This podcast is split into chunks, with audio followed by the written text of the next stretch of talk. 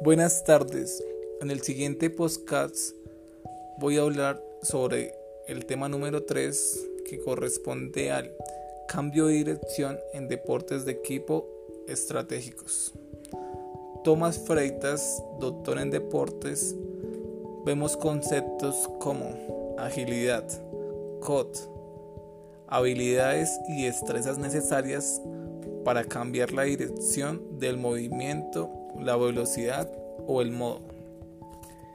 Es importante para bases fisiológicas y mecánicas en aceleraciones y desaceleraciones en diferentes planos de movimiento.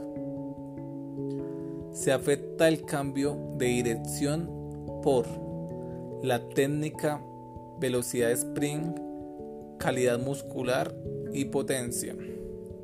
El cut speed es el tiempo total de la tarea mediante el test 505. El test 70 es lineal y el 30% es cambio de dirección, de dirección en su capacidad. El code déficit reporta el tiempo adicional requerido para realizar un cambio direccional en comparación con el tiempo necesario para cubrir la misma distancia en un rendimiento. Sprint lineal. Evalúa eficiencia para cambiar la dirección. El grupo de investigación se basó en diferentes artículos trabajados, donde se concluye atletas más rápidos, sprint, más fuertes y más potentes, presentan mayores COT, déficit y velocidad. Eficiencia para cambiar de dirección en relación a su velocidad en sprint. En el 2019, investigaciones de capacidades de futbolistas se realizó una muestra dividiendo dos grupos.